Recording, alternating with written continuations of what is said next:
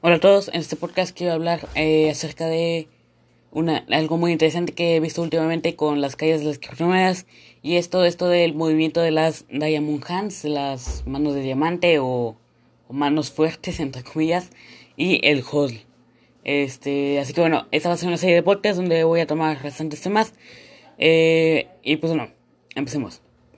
Desde la comunidad de las criptomonedas en general he visto bastante gente que se que habla acerca de nunca vender ni utilizar tus criptomonedas, ¿no? Como puede ser Bitcoin o Ethereum o Cardano o cualquier otra moneda, ¿no? Ya que estas se mantendrán subiendo infinitamente o al menos subirán mucho más.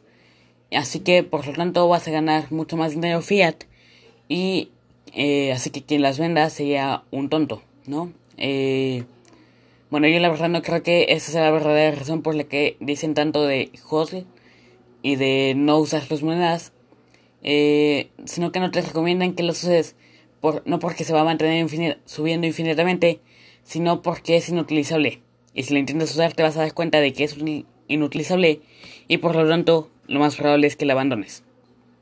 No puedes hacer prácticamente nada con Bitcoin, por ejemplo. No es que no puedas comprar un café solamente, si no es que no puedes comprar nada que tenga un valor menor haciéndola es, ya que, ya que la mayor parte de lo que pagas sería en fees.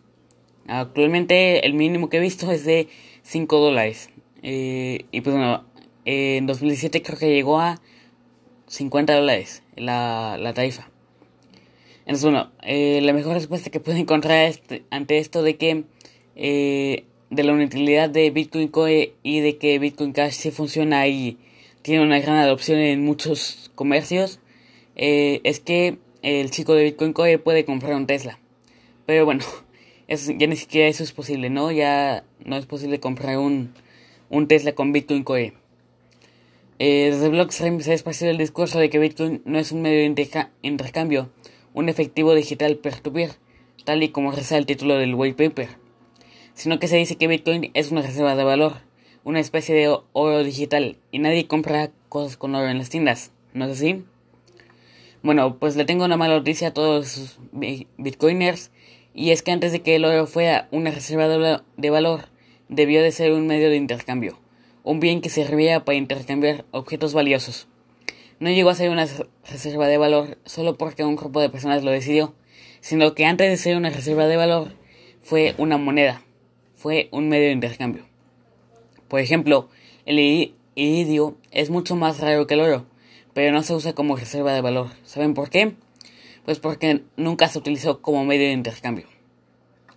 Así que Bitcoin Core no solo no es un medio de intercambio bueno, ya que tienes que pagar 5 dólares por hacer una transacción, o sea, tardarse en confirmar y es reversible, sino que tampoco puede ser una reserva de valor, ya como te lo quiere vender Blockstream, ¿no? De que Bitcoin es un oro digital. Eh, desde Bitcoin Cash se ha traído una nueva visión acerca de todo esto, la de Buy, Spend and Replace, o en español, compre, gaste y reponga. Es decir, que uses tus Bitcoin Cash, que no los dejes solo ahí en tu wallet, sino que los gastes. Lo que haces comúnmente, por ejemplo, si compras algo en Amazon, que lo compras con Bitcoin Cash. O sea que puedas comprar, por ejemplo, las gift cards, las tarjetas de regalo y con eso comprar o hay muchos negocios actualmente que aceptan Bitcoin Cash. Eh, entonces eso, que lo, que lo uses y que después puedas comprar lo que gastaste y también si quieres un pequeño porcentaje extra.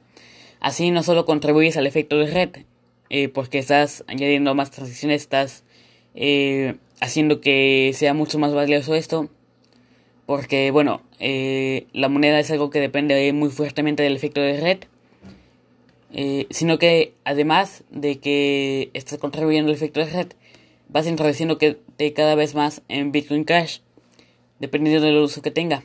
Ya que, por ejemplo, si gastas 100 dólares en productos que ya comprabas antes eh, y los compras ahora con Bitcoin Cash, quiere decir que la opción está creciendo y que por lo tanto lo puedes usar aún más en el día a día.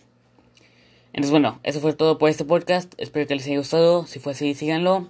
Eh, y pues bueno, compártanlo con quienes piensen que les puede interesar. Adiós.